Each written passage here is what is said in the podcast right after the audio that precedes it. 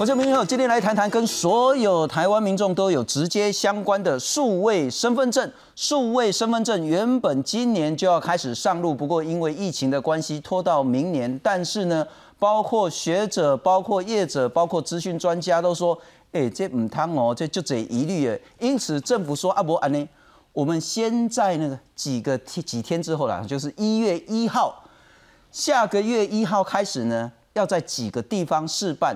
原本说阿伯行的朋友澎湖然后阿个新北市还有这个高科技的新竹市，结果澎湖跟这个新北说不会不会哦，这惊喜了哈。现在只说要在新竹下个月呢开始要试办这个数位身份证。那原本预定是说明年七月一号呢，全台湾全面要换发要上路这个数位身份身份证。不过这几天呢，学者的质疑声浪越来越大，因此行政院长苏贞昌说啊，如果真的有问题，也不必然一定要七月一号上路。但是我们来看看，究竟什么叫做数位身份证？为什么要数位化？数位化的好处是什么？数位化的疑虑又是什么？我们先来看看呢哈，这个咱秋桃得得看这个新闻景都是先去看呢。啊，其实我们的现在的身份证防伪功能已经有够强，有够厉害。等一下，我们来讲了哈。说实在，这个都已经比我们现在用的一千块钞票的防伪技术高太多太多，也可能比护照防伪更厉害。但是呢，政府说呢，第一个，我们这个身份证容易被伪造，所以呢，应该要加晶片。第二个，我们要迈向所谓的先进国家，也应该要让身份证数位化。那在几天之后呢，新竹可能要试办的这个数位身份证。可能啊哈，但应该是不会长这样。这是之前有得奖，那内政部特别强调说不必然会长这样，但是很重要会多一个晶片，这是背面的部分啊哈，才能去读取。再来呢，正面可能啊哈，可能会长这个样子。那他说呢，这边揭露的资讯可能会比我们原本的纸纸本的身份证呢还要少，可是我们可能要来想一想。究竟是什么原因？我们有这么迫切需要从现在这种纸本身份证变成晶片的数位身份证？变了之后，对人民真的会有很大的便利吗？变了之后，对于人民的各资是不是会产生很大的风险？甚至大家在担心是说啊，如果说这一张身份证可以做什么事呢？这个是去年呢内政部懒人包呢。做了说，哎，如果我数位化之后可以做什么呢？健保社福、育儿津贴、通讯就学、贸易产业、国民年金、生前契约，你所有的监理车牌、车籍的那个资料、劳保，然后你有没有缴税？你有没有欠税？你到底有多少钱？你要买卖房子？你要工商登记？你要说说，所有你全部的资料，统统可以整合。但是呢，在人民高度质疑，上次去年的时候我们也谈过这件事情之后呢，政府不再讲这件事了。政府说他要做什么事呢？政府现在要讲的是这个，这个叫做 T road。财政部、交通部、外交部、经济部、农委会、内政部、科技部、卫福部、劳动部、教育部呢？这是一条 road，一条康庄大道。当你有了数位身份证之后呢，我们会有一个数位身份证的守门员，然后你要去拿一个部会的资料呢，还会有一个锁，你要通过这个锁才可以得到这些资料。这个是现在内政部规划未来这个叫做 T 弱台湾的康庄大道，我们数位身份证要这样做，该这样做吗？今天好好来讨论，来介绍三位特别来宾。首先欢迎是中央研究院法律所资讯法中心的主任邱文聪邱老师。主持人、各位观众朋友，大家好，非常感谢。再来欢迎是开放社群的工程师，他自己也跑到爱沙尼亚看看，因为现在政府的工，哦，你看人爱沙尼亚做掉寡后都寡后，结果他自己跑到爱沙尼亚去看爱沙尼亚到底做了什么。欢迎是工程师肖先生，先生你好。主持人好，各位观众大家好。特别感谢对于这些资讯安全非常专业的台大电机系的教授林中南林老师。主持人好，全国观众朋友大家好。林老师教立供，你做电机、做资讯、做这种 database 的串联，你应该要支持台湾的身份证数位化才对啊。哦，我支持安全的数位化。OK，不安全的数位化，我们千万不要做。就像刚才主持人讲，这个不是那个康庄大道，当我们做下去的时候，我们是顺着到地狱的那一条路走。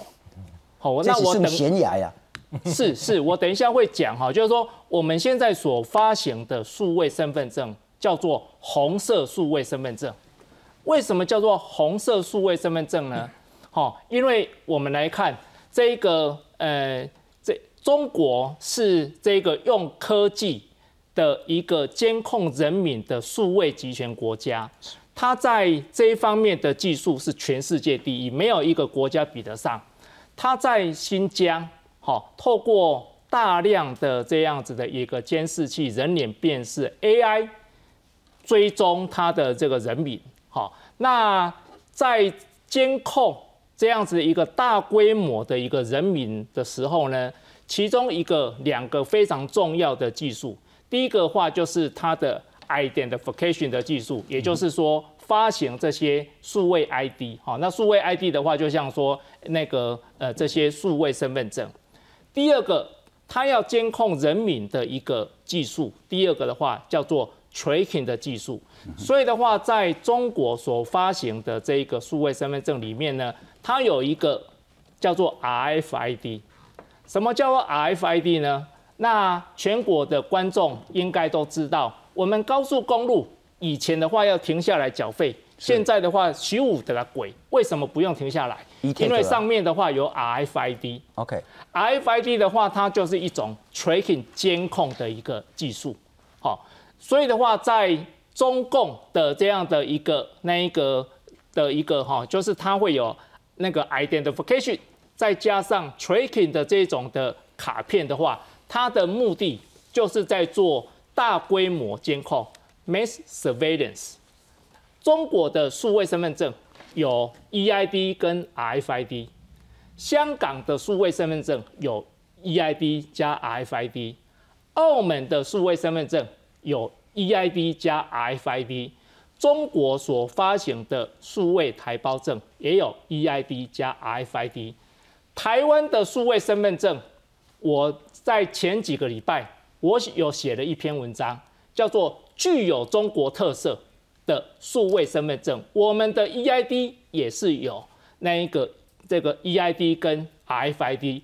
那我在这边要公开的质问内政部，请问是哪一个机关要求在我们的数位身份证要具有这种大规模监控的技术要放上去？是哪一个机关？那如果说我们难道是中国要跟台湾统一了吗？我们的话为什么要发行这种红色的数位 EID 的身份证呢？所以的话，我在这边的话要公开询问那个内政部部长，为什么你要发行这种的那个数位身份证？那我我在讲为什么说，当我们这个加上去的时候是通往地狱的道路呢？我们来看新疆，好，我这边的话那个用一个哈，新疆的话在那个我找一下哈，好，新疆。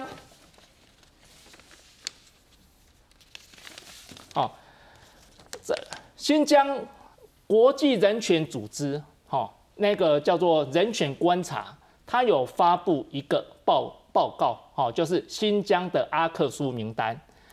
他说，新疆中国政府在新疆使用了一个叫做一体化联合作战平台的大数据计划，来监控、标示、筛选那个突厥的人士。那在这个所谓的一体化联合作战平台里面呢，它就是用收集来的所有的资料，包含医疗资讯、通联记录、居住迁移史、工作史、车辆记录、亲友往来的记录，当然的话包含通讯记录。我们的 eRoad，好，我们的 eRoad 当当配合着这个所谓的 EID 的时候，我就说哈，这个是台湾版的。一体化联合作战平台，我们的即使没有什么那一个什么治安治安的议题，先撇开不讲，我们为什么会朝着这种的那个中国化的资讯建制的这一条道路走呢？这个是一个非常奇怪的。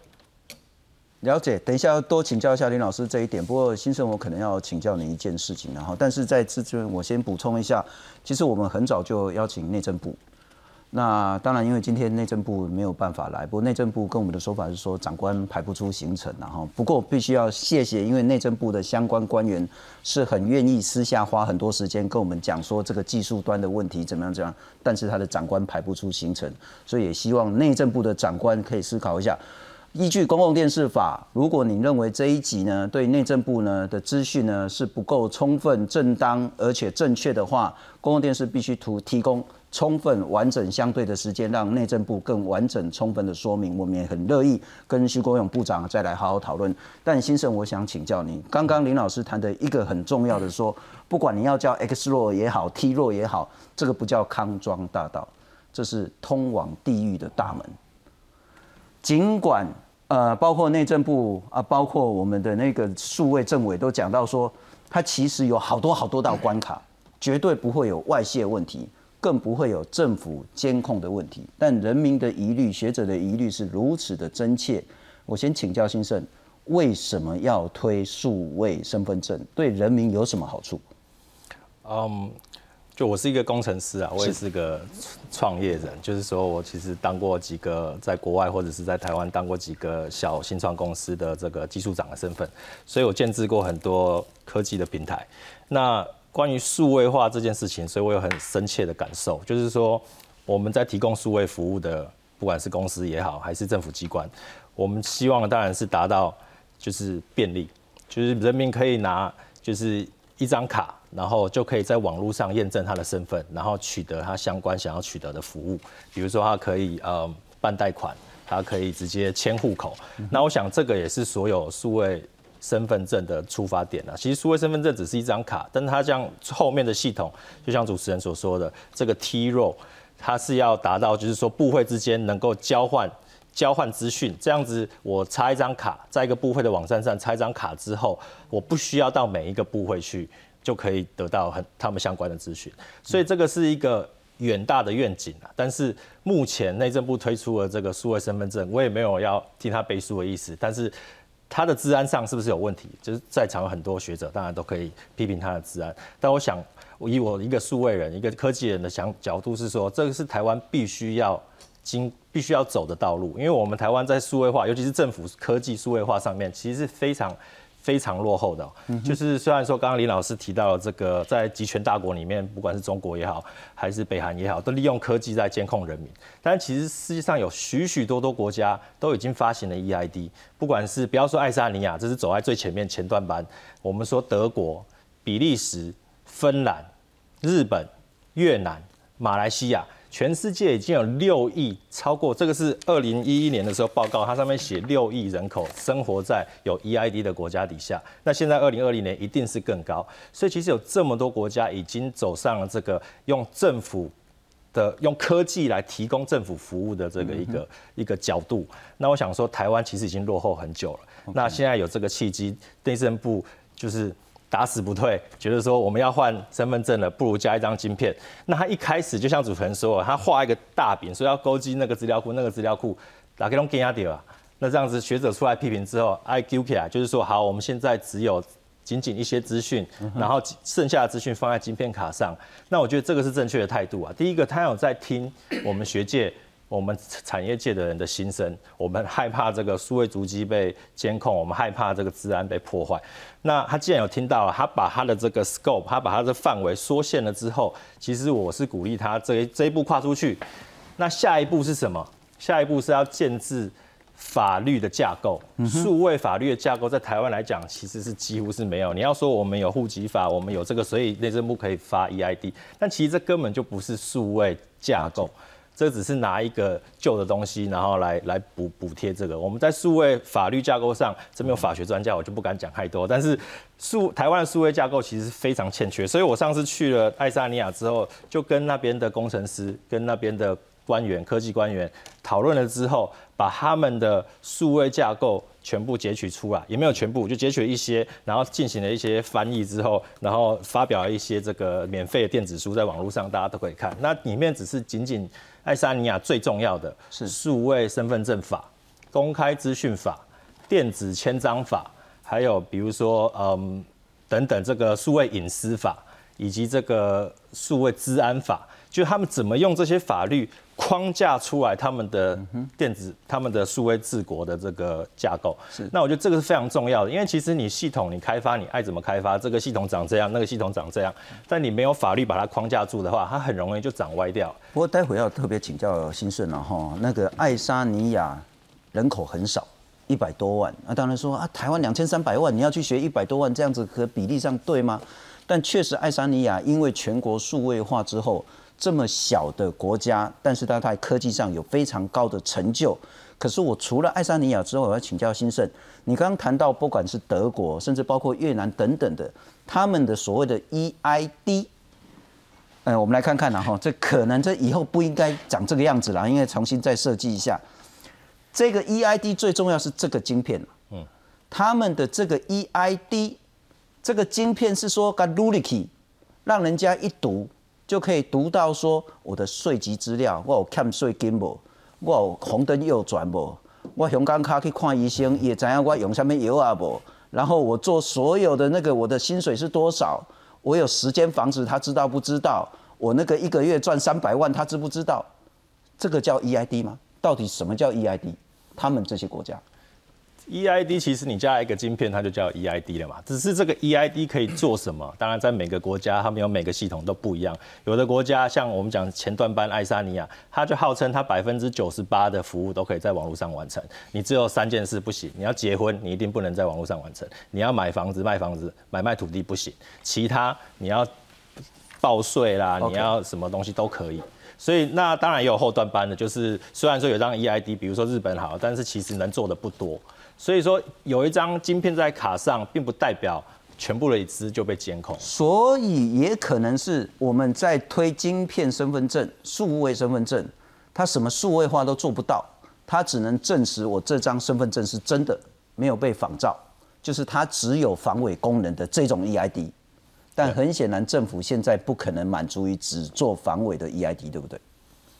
对对，那他们因为你要防伪，其实你根本就不需要这张 EID。好，那那重点来了，然后我要请教邱老师，我们有授权政府，让他把我们的身份，让我作为一个中华民国国民，我被数位化吗？主持人问的这个问题，其实就是直指了这个整件事情的核心了哈，因为呃，数位化这件事情啊，在不管是刚刚提到的。全世界有超过一百二十八个国家，好像已经发行了 EID 哈，那台湾当然好像也不愿意落人于后哈，所以想要来集体直追哈。不过有时候我们在讨论这些事情的时候，必须要去理解说，我们在谈说全世界有一百二十八个国家发行 EID，他们都是强制发行的吗？好，他们都是在法律跟台湾一样的条件下发行的吗？答案其实不是哈，为什么呢？因为这一百二十八个国家统计的数字里头，其实已经把台湾，现在我们还没有 EID，对不对？但是我们我们已经被算成是一百二十八个国家里头的一个。为什么？因为我们有自然人凭证。好，可是你看哦，自然人凭证不是强制每个人都要有的，对不对？是。好，日本也把它算在这一百二十八个国家里头。日本它也有发行 EID，但是它不是强制每个国民都需要去领证的。好，所以你会发现，这所谓的全世界已经有一百二十八个国家发行 EID，那是灌水碰轰。这是灌水碰轰的，因为我们要问的是，到底有多少国家是强制每个人都要有？嗯哼。好，那这个数字显然会少非常的多。那如果我们再从这些强制发行的国家去看的话，那你会发现，说这些国家要强制发行，如果它是一个民主法治国家的话，那它就必须在它的法律上会有所规范，去授权政府去发行这样的一张数位身份证。嗯哼，我们看不到一个号称是民主法治国家的这种强制发行，不是建立在我刚刚所说的那样的一个法治基础之下。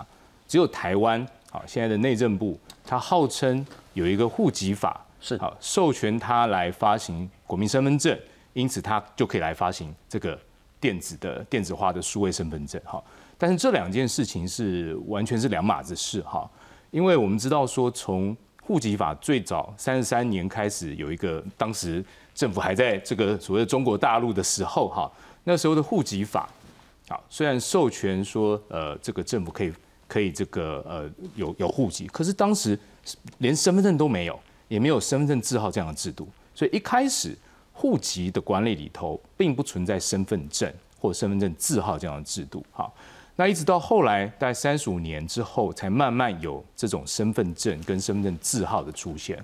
可是当时之所以授权啊中央的内政部啊去去所谓的有一个身份证的格式决定权，是因为早先的时候是由各县市发行，所以你可能在 A 地发行的样子是长这样子，纸本的哈，它格子化那样子，里头要填的东西跟 BD 格子不太一样啊，所以后来就说那就由内政部来统一发行。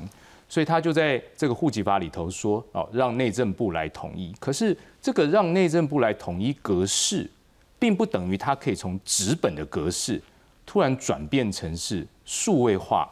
好，为什么说纸本跟数位化不能够把它单纯看成只是一个格式的改变？哈，原因就在于说数位化它会产生很多纸本时代不存在的问题。数位化，它会在使用的过程当中留下了数位足迹，它就会牵涉到说，到底谁可以来收集大家在使用这个身份证所留下来的这种数位身份足迹？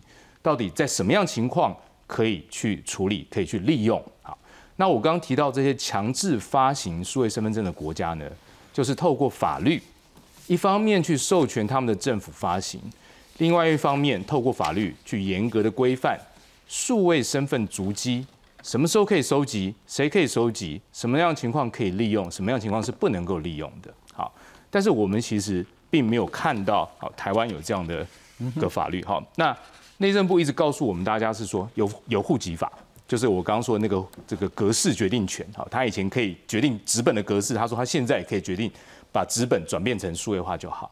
可是我们并没有一个清楚的法律规范说让他真的去数位化。其次，他说。我们有一个资通安全法，好，可以来规范，好。可是资通安全法里头也没有规范数位足迹到底要怎么样去收集、处理、利用，是，甚至连哈，我们现在在担心，刚刚林老师提到的说，这个红色的这个呃数位身份证哈，因为里面牵涉到说外包去去制卡的厂商哈，或许可能有一些中国的色彩，好，我们会担心说它是不是里头会牵会有一些。呃，这个呃后门城市的植入哈，这些问题，现在的资通安全法都处理不到。为什么？因为我们的资通安全法主要规范的对象是公务机关，只有少部分被指定成叫关键呃基础设设施的这些非公务机关才会受到这个法律的规范。那我要请问一下，这些外包厂商有被我们的政府指定为我们是资通安全法底下这种关键基础设施吗？其实没有好，那就算它真的被指定了，依照我们现在自动安全法的规范的密度，它只要求你必须要提出一个自动安全的计划书啊，只有这样而已，就提出一个计划，看你要怎么样维持你的这种自动安全，如此而已。这里头所牵涉到的这个中国因素问题，完全没有办法办法靠自动安全法来规范。也就是说，如果政府真的要去推数位身份证，他必须要有一个专法先在设在前面，才有资格去推。是的，在没有专法，也就是一个多礼拜之后，新竹市就要开始上路试办。七月一号，全国就要全面换发。对，很可能内政部或行政院会侵害到人民的隐私权。对，我给各位看一下这张这张表哈，就可以看得出来说哈，刚刚提到的德国。爱沙尼亚好，以及日本哈，它的身份证制度跟台湾啊，其实不完全一样哈。是，像我们是有一个终身一人一号的呃统呃统一编号哈，是，然后我们也强制要领证哈。但是德国呢，德国它并没有终身一人一号的这个统一编号，他的宪法法院甚至认为去发行这样的统一编号是违反他们的宪法的。所以虽然他们有强制领证，但是它并没有像台湾一样。有一人一号是日本啊，日本它虽然有终身一人一号，好，它在近几年有一个叫 My Number 哈这样子的一个法律通过了哈，就一终身一人一号，可是并没有强制领证。爱沙尼亚跟我们最像，就是既有终身一人一号，也有强制领证哈，可是呢，它的规范里面呢有一个很重要，就是它有专法。了解。它还有专责机关，好，他在他也有基本的这种个人资料保护法，我们也有了哈，因为我们内政部都说我们有个资法哈就够了，是但是人家有专法来规范，这就是一个很大的差别。了解，这个是很重要，法源的授权啊哈。不过林老师，我要另外一个最最最重要的，大家在担心的，其实我们之所以担心数位身份证，最重要就是让不该看的人看到了他不该看的资料，要么就是所谓的那种跑单帮是孤狼型的骇客，害进去了；要么就是国家集体的骇客，譬如说我们左边那个国家。他对我们处心积虑，一天到晚都在害我们。当我们把所有国人的资料全部连结之后，全部数位化之后，就很像我们捧着一大堆的黄金摆在路中间，说：“哎，你莫再掉退了哈。”那大家来考验一下。再来，其实我们担心的第三个，就是当我们的国家、我们的政府成为骇客，拿这些不该拿的资料来监控人民的时候，但。包括内政部，包括唐凤都说这个事情不可能发生。为何不可能发生？他说呢，在这个呢，我们会有严格的守门员，守门员的权权限呢是被严格限制的。我那些户政机关，我就只能读你户政相关的东西；我如果是警察机关，我就只能读警察相关的东西。我去监理站，我只能查你之前的红单缴清了没，我不可以查你的鉴保记录，不可以查你多少税收。守门员严格把关，在这一条梯弱之上呢，你要进财政部呢有锁，有锁的话你要有金钥，没金钥你要自己设密码，通通要有密码要有金钥才进得去财政部或交通部或外交部的相关资料，因此不会有您所说的资料外泄、骇客骇进去。由左边那个国家集体占去监控全台湾人民的情形发生，我们来看看，包括内政部跟唐凤如何面对外界的疑虑。内政部规划明年七月全面换发数位身份证，不过数位身份证恐有泄露各资疑虑，引发正反声浪。二十一号中午，徐国勇找来行政院政委唐凤救火，网络直播对谈数位身份证，回应外界对数位身份证的各种疑虑。唐凤强调，服务提供者不可以强制要求读取晶片，资料也不会连接到内政部。不管是公家机关还是私人机关，不可以强迫。像这个娃妈或者是他的朋友要读取晶片，他不可以说，哎，那你只有晶片我才提供服务，不可以这样子。所以你每一次办手续的时候，其实服务提供者他是不会再连回内政部，也不会再连回其他机关来确定这张卡的有效性，因为他当天早上已经下载过哪些卡被挂失。至于数位身份证上面的配偶姓名及父母姓名，唐峰也强调会有加密区，输入密码才可读取。唐峰说明，期待卡的防卫机制等同晶片护照规格，安全等级四。晶片卡设计程式是 ROM，只能读取，不能更改，防卫安全比现在的身份证更好。内政部也公告，初领国民身份证将从每张收取五十元改为免收规费，补领身份证费用收费从现行的两百元改为九百元。成本很高，所以千万不要掉了。掉了的话，因为那个成本最少要九百块。身份证后面还有我爸爸妈妈的名字，我太太的名字。以后我们的是。为身份证并起来，你公布 Q 三名，你唔知啦。我爸爸妈妈叫什么名字，也不会在上面写写露出来。这这我能怎样？明年一月起，将在新竹市小规模试办数位身份证，内政部也会邀请资安团队测试数位身份证的资安风险。记者陈淑荣的新台北报道。题外话，如果说那个内政部长真的认为说身份证不应该记载配偶跟父母的资讯的话，为什么我们现在纸本上面要记载？应该纸本先把它消掉吧？不过这是一个，但我再请教一下林老师了哈。放心，不会有骇客，不会有政府监控，因为守门员的权限被严格限制了。这一条梯落上面，通通都是锁，免惊。在今年三四个月前，哈，这个有一个新闻出来，就是全国两千三百万的户政资料在暗网被贩卖。那国外的治安公司就直指台湾的这些被贩卖的个资。是从内政部的户政那个机关所所被流露出来的。那这个是国外的治安公司直指哈内政部，台湾的内政部。好，那我们的内政部长在说什么呢？哦，这个些骇客哈不是啦，不是从内政部啦，是他们从各个中小学的这样毕业纪念册去汇整出来，那个就是这边去捞一点，这边捞一点，捞出两千三百万人的这样子的一个，是是从是从我们的毕业纪念册捞出来，这种鬼话居然从我们的部长口中讲出来。我们的这个那一个，我们随便上网去查一下哈，就是那一个呃，我们国家掌握了民众这么多的这些个资，然后常常民众的这些个资被被盗取，请问有到目前为止，请问有哪一个官员负过任何的责任？我其实不同意刚才肖先生所讲的这个数位身份证哦。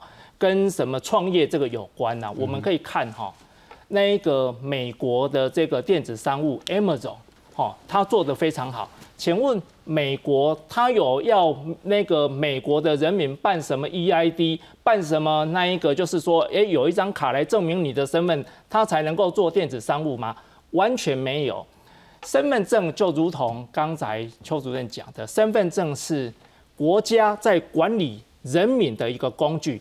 它与数位政府、数位国家完全无关。那个身份证的这个制度，如果主持人去查，在那个纳粹的时候，他就是用身份证来管理什么，在管理犹太人，它是管理人民的一个工具。它与数位国家，你你看哦，那一个刚才部长讲啊，这个成本很贵啊。请问我们发行了数位身份证，我们每一个国民。获得什么好处？没有啊！我我我们的话，明年健保费不用缴了吗？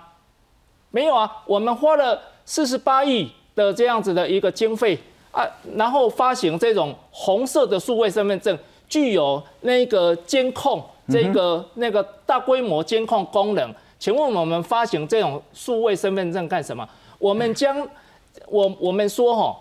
鸡蛋不要放在同一个篮子里面，好，因因为你看我们的户政好被偷了，至少说，哎，我们的财税、我们的的医医药不会不会被偷。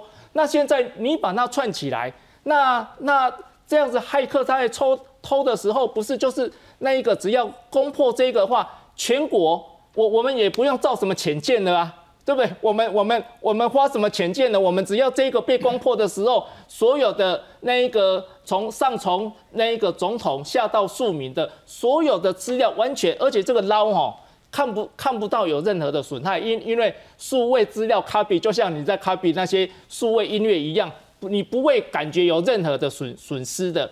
所以的话，这个是一个非常严重，而且我们数位国家一个很重要的哈。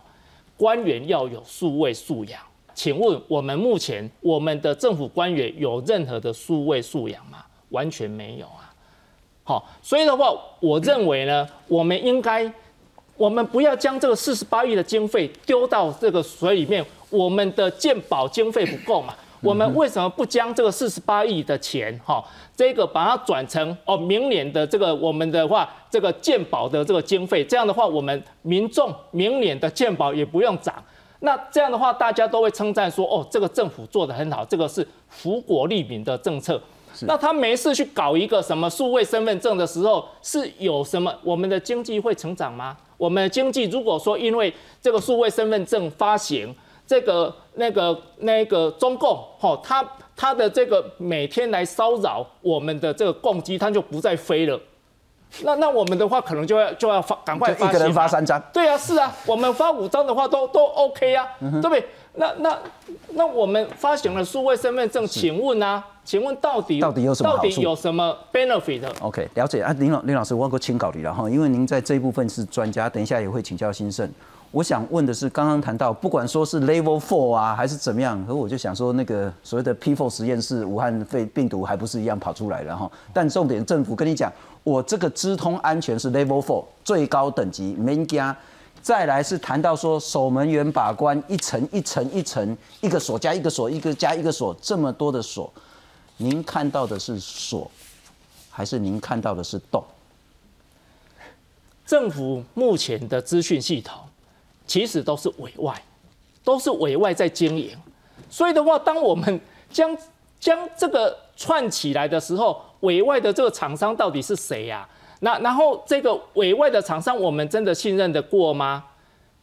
这这边的话，完完全徐国勇是说台积电走啊，晶片台积电走的没加。那个华为的这个五 G 的基地台晶片也都是台积电做啊。当当部长讲出这样子的话的时候，其实就是让我们最害怕的，也就是说他完全资讯安全是什么，是完全没有概念。他认为晶片是台积电做就没有治安问题。你你随随便去问一个那一个国中生、高中生，这种的逻辑居然是从我们的部长，我们的眼泪都快要掉下来了，所以我才会说，我们的官员、我们的公务员的数位素养如果不不提升，我们做什么数位国家？了解。那先生，我要请教你了哈，回到技术端，呃，我们是否在技术上有可能，不管叫做用区块链的概念？不管用什么样的科技概念，让骇客害不进去这种整个会诊的资料库，有这种可能性吗？我们用科技来防堵科技，就这这的确是有可能。但是这个 T 弱目前这个做，因为我们看不到任何技术细节，而且它也是一个开源，就所谓闭源的系统，就是技术人没有办法去看它内部的构造，那就只能相信官员所讲的，就是。这个是国发会负责，国发会发发言人说它很安全，我们也只能相信。所以，那你最后就只能变成信任的问题。那这个把这个人民的治安交由这个信任，其实是非常危险的。所以我一直呼吁，也提倡说，这么重要的系统，最重要的概念是要走开源这条路。那我们就拿这个数位治理的的大国，这个 A 段班好宝宝爱沙尼亚的做范例好了，他们的 XRO 开源的。现在大家在网络上只要 Google XRO，然后它就就可以找到它的开源程式码。你如果有技术背景，你就继续看它是怎么样防堵的，它有了设了什么关卡。你觉得它设的关卡不够好，你就发讯息跟他的工程师讲，你这里不行，我觉得我可以攻破。他们明天、前后天或者是之后，他们就会补齐。所以开源软体之所以为什么？会安全，当然是一个很初阶的开源软体，可能不安全。可是已经开源了十几二十年，甚至是国家的力量在资助这个开源软体，养这个开源社群的时候，它是已经千锤百炼。而且我们说，我们左边的邻居二邻居爱沙尼亚，如果大家知道它的历史，它是从苏俄俄俄国独立出来的，俄国也是每天在骇客它。每天在攻击他的系统，不管是一九九几年、两二千零七年才刚发生一次，所以爱沙尼亚也不是在那边躺着，在那边混，等等等着，就在那边放松，所以他其实也是千锤百炼。所以如果是要看治安的话，为什么不参考他们使用他们的开源系统，而不是我们自己可重新可了解？一个是开源系统了哈，但是另外一个是说，其实现在学者跟民众在谈数位足迹，跟政府在谈数位足迹，恐怕有很大的不一样。政府说不会啊，我不会去查说你昨天是不是有去国宾饭店啊？哦，还是说你在路上牵的是谁的手啊？然后呢，你去刷了什么卡啦？我不会去看你这个数位足迹。但是人民担心的数位足迹是说，哎，你是不是不该看的人？你在监控不该被监控的人，不管说你的政治上的敌人，不管说你讨厌的人。不管说还不注意成为嫌犯的这一些人，也就是说，你会不会在不经意的时候，或是刻意的呢，去里面看看交通部你的那个缴税记录啦，看看你有没有罚单还没缴清啦，看看你在国外做了什么坏事啦，看看你经济部之前开公司倒了几间公司啦。看看你卫福部啊，或者是说你之前有什么生病记录啦啊？如果说你生重病的话，你还敢出来选立委，敢出来选市长吗？等等的这种不该被看到的资料，两边在谈数位足迹是不一样的概念。爱沙尼亚谈的数位足迹是什么？他们又怎么做？其实爱沙尼亚他们用的就是，其实他们不是像我们说，我们不要政府看，我们就不要，我们就不用信用卡，我们就付现金。我们就不要上街，因为会有摄像镜头。就是我们不是说这种你不使用数位服务，你就没有数位主机这种消极的概念。爱沙尼亚是说好，数位主机的确有数位主机，每一个节点都有数位主机，但他们把数位主机放到了区块链上面，没有办法被消除。所以当政府来看你的数位主机的时候，他也留下了数位主机，所以你可以去查询说你。被人家看过的历史。那爱沙尼亚他就有一个有一个故事，就是他曾经有一位律师，他去偷看了他前妻的一些他的数位足迹，然后就被他前妻在他的那个平台上直接抓包，那位律师就被取消律师资格。所以说，其实科技问题科技解决，我们不能说我们怕车祸我们就不开车，我们怕坠机就不搭飞机。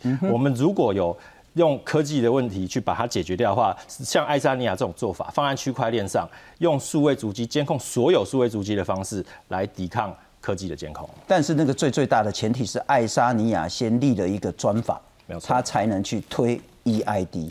但我再请教一下邱老师了哈，我们也许再深刻来谈一谈国家跟人民之间那个界限。是人民希望政府是服务于人民，人民不希望政府是在监控人民。对。我们其实，在健保卡其实已经有一些争议，就是说，健保卡理论只能用在医疗，对。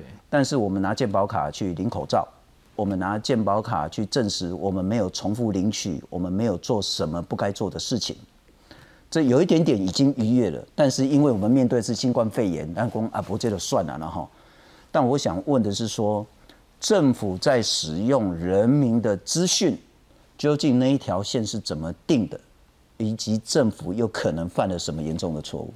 嗯，主持人的这个问题哈，我必须要回到刚刚那个影片里头提到的那个呃，徐国勇部长跟唐凤所说的，说内政部绝对不会收集人民的这个呃 EID 的足迹哈。他讲这句话其实讲对了一半哈，确实在呃实际的使用上面不需要直接连回内政部哈，可是。使用这张 EID，它在两个情况下有可能会会有数位足迹的监控的问题哈。第一个情况是什么哈？就是说，虽然我们每个人在使用这张 EID 的时候，不需要连回内政部去做验证，说这张卡是真的哈。可是我在每一个地方去使用的时候，我就会留下一个记录，某某人在运动中心，好哪一天的什么时间，在某某运动中心去做了运动。他后来又去某家医院看病，后来又到了哪一个餐厅去用餐哦？因为现在有很多所谓的实名制或实联制的这个餐厅要求嘛，哈，所以他就会在你每一次去使用它的时候留下了记录，它会分散在每个地方。这些分散在每一个地方的的这个记录呢，我们就叫数位足迹。有一天，它有可能会被收集，会被谁收集呢？其实现在有非常多的企业，私人企业。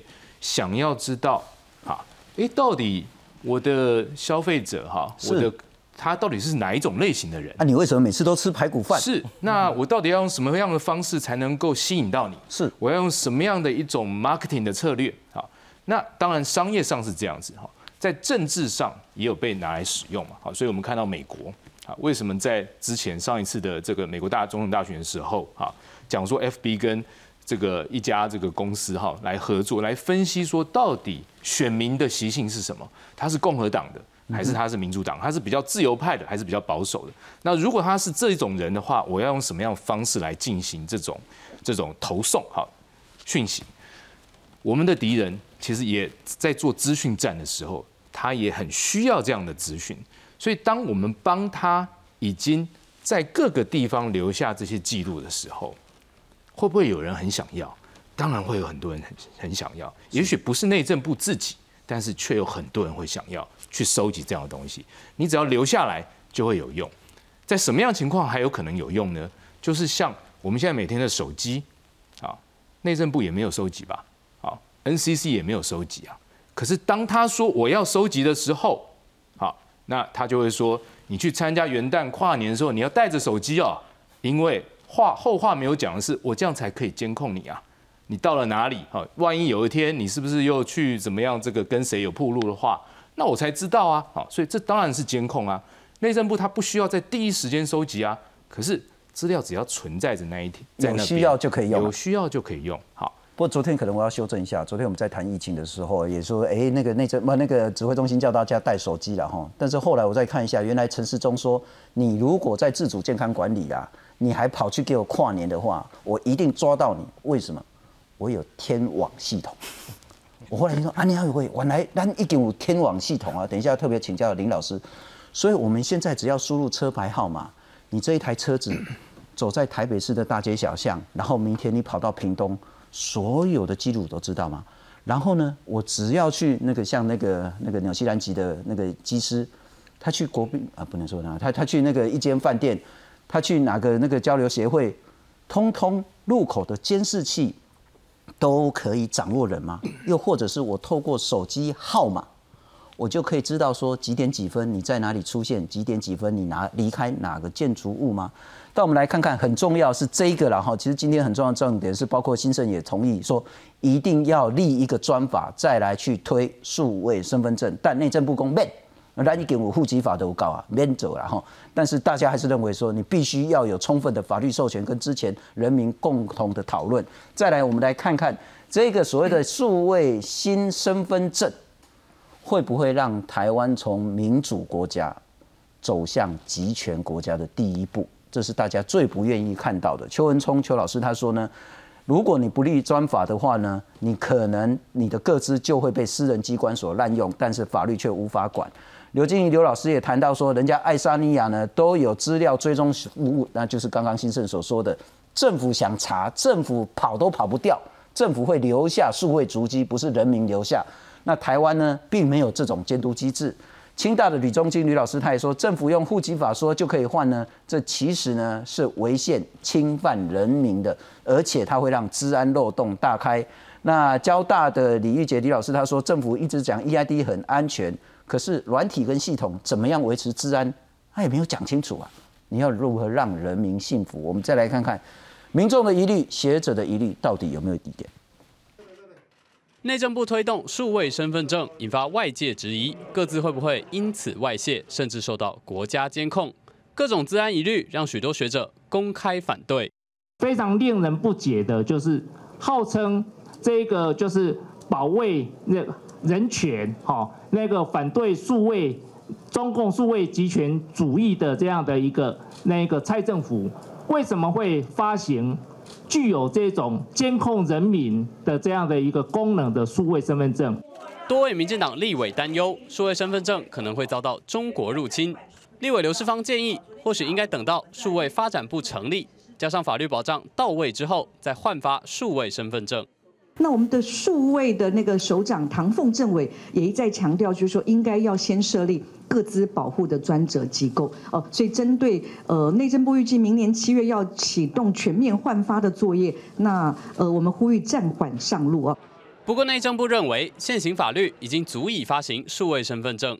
内政部长徐国勇也保证，民众使用数位身份证资料不会回传到内政部。不管是用专法或者没有用专法，我们相关的法律在这里也已经足以来发行我们的国 EID 的这些国民身份证。也就是说，个人对于政府这些或者是相关机关晶片使用的足迹是可以监督的。就算内政部大力宣传，还是很难说服民众数位身份证的安全性。如何取得人民的信任，是数位身份证的关键难题。记者综合报道。哎，林老师先请教你，然后一个是技术可不可行，第二个是现实有没有发生。我这台手机要在四千块呢，一堆在辨识人脸啊。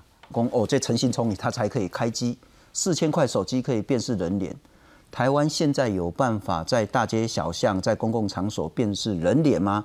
台湾有能力出我树立车牌号码，说我记得是我被猎爱人，他不管跑到屏东哪个小巷子，乃至于跑到台北的中孝东路。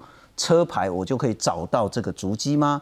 再来是说我可以用手机的号码知道说，哎，你林老师，哎，在晚上的时候在内湖啊，为什么你又等一下又跑到松山区去？有办法做这件事吗？已经在做了吗？哎，我先讲哈，就是说在哎前一那个一两个礼拜前，伊朗，哈，我们如果注意到伊朗的核子的这样的一个首席的科学家。他坐在车子里面，然后他太太坐在旁边，结果呢，他被从卫星的这样子的话追踪到，然后用自动的这样子的一个这个就是机枪射击致死。他太太坐在旁边，他太太毫发无伤。嗯哼，也就是说，以前那一个电影演的这些技术都是真的。好，所以所以的话不用怀疑，就是说那一个那一个这这些的话，那一个就是从技术面上面来来做的来来讲的时候，其实都是那一个 feasible 叫做可行的。是好，所以的话，为什么那个中国的数位集权，它可以施行的这么的，它它可以那个压制的这个十亿的人民，可以做的这么的有效率，在于说它能够善用这些二十一世纪的科技来管理这些的那个人民，嘿。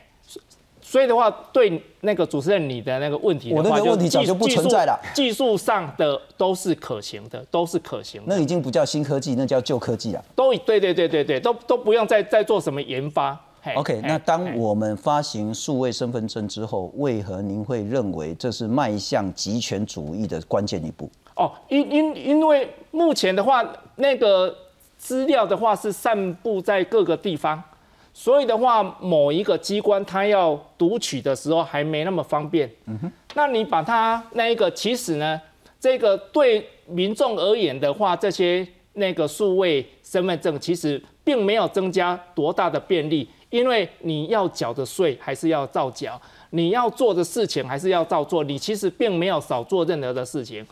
对于那个那些那个就是不孝分子，或者是骇客，或者是国家级骇客。他要获取这些大规模的个资的话，相对的就就很容易，是，嘿，所以的话我才会讲啊，就是说我们要往这个就是数位国家，我们有很多重要的事情可以做。我举例哈，就像说我们现在在推行五 G，那五 G 的话，这个大频宽，所以的话我们可以来推行远端的医疗。可是到目前为止呢，我们的那个医师法的话。是是，当你用远端去看病的时候呢，这是违法的。那我们为什么不修正这些哈？就是说对民众福利有关的这些数位国家的的政政策，我们去发现，我们目前没事找事在做这个，就是数位那个那个 EID 红色的数位身份证要做什么呢？我们说那个呃，蔡总统的两岸政策维持现状。获得全台湾绝大多数人的台湾人的支持，那两岸政策是这样子，治安不是也应该是这样子吗？有人说我们现在和中国是在准状战争状态，是那中共谋我日生，那我们现在没事找事去发行一个有这个治安疑虑破口的 New EID 干什么呢？而且它又是红色的，具有。大规模监控功能的 UID，它有什么样的好处呢？所以的话，我们认为说，我们的两岸政策是维持现状，嗯哼，治安不应该也是维持现状吗？是是，那先生，我换个角度请教您了哈，因为那个疑虑真的很深，那民众的反弹其实也很大，因为马上就要上路了。我换个角度请教，那我们不要这时候二零二零年不要去推，二零二一不要推。甚至到二零三零年前，我们都不推数位身份证，台湾会有什么损失吗？台湾会有什么损失？可能也不会有什么损失啊。但是，其实数位身份证是数位世界很重要的一个验证身份的呃工具嘛。就是你在数位身世界，当你没有办法验证你的身份的时候，你能做的事情就少很多了。所以，不管是在机政府机关提供的服务上，还是在新创企业能够提供的服务上，相对就被限缩很多，所以我一直认为这是数位的我国的基础建设。当我今天在某某一个路上开一间店，嗯哼，我当然期望的不是政府一直补助我，我期望的是政府帮我盖一条路，把人导过来，帮我盖一条捷运，把人引过来。所以这都是基础建设，在数位世界也是一样的。我开一间店，新创企业在数位提供数位服务。我期望政府不是一直给我钱补助我，让我让我怎么样成长，而是他做数位的基础建设，让我可以在数位世界里面提供服务的时候更方便，让我的用户有更。我们现在不是有自然人凭证吗？你如果要做新创事业，你就去申请自然人凭证。那我作为一个死老百姓，我根本不需要那么多的资料整合，我就不要去搞这个数位身份证。为什么政府是强制两千三百万人，当你要拿身份证就一定要拿数位的呢？因为这。这这当然是有很大的差别，因为第一个自然凭证并不是每个人都有的，所以当我今天我要提供这个服务，我就不能说你使用自然人凭证，因为这样我就要考虑到说九十 percent 或者是几几 percent 人没有自然人凭证，所以就变成这不是一个，这不是一个基础建设啊，基础建设是它这不叫梯弱，这就只有小巷子而已。对，这就是没有办法，就是我我要另外盖一个自然人凭证的入口，但是我还是得盖没有数位化。在数位世界里面呢，网络是无国界，所以的话，我们要将如果说要做生意哈，应该要放眼全世界。你难道十亿的人都要有自然人，都要有数位身份证才能够做生意吗？M 总，他那时候的话，美国有有数位身份证，他来做生意吗？Facebook 这些美国成功的这些那个在网络中成功的企业，他们有要求美国政府发行数位身份证吗？没有啊。所以的话，这个与新创无关呐。崔老师，您还是坚持一定要立专法？是我在呃六年前也上过主持人的这个节目哈。六年前我是因为三一八反服贸推出民间版的时间条例，当时。电影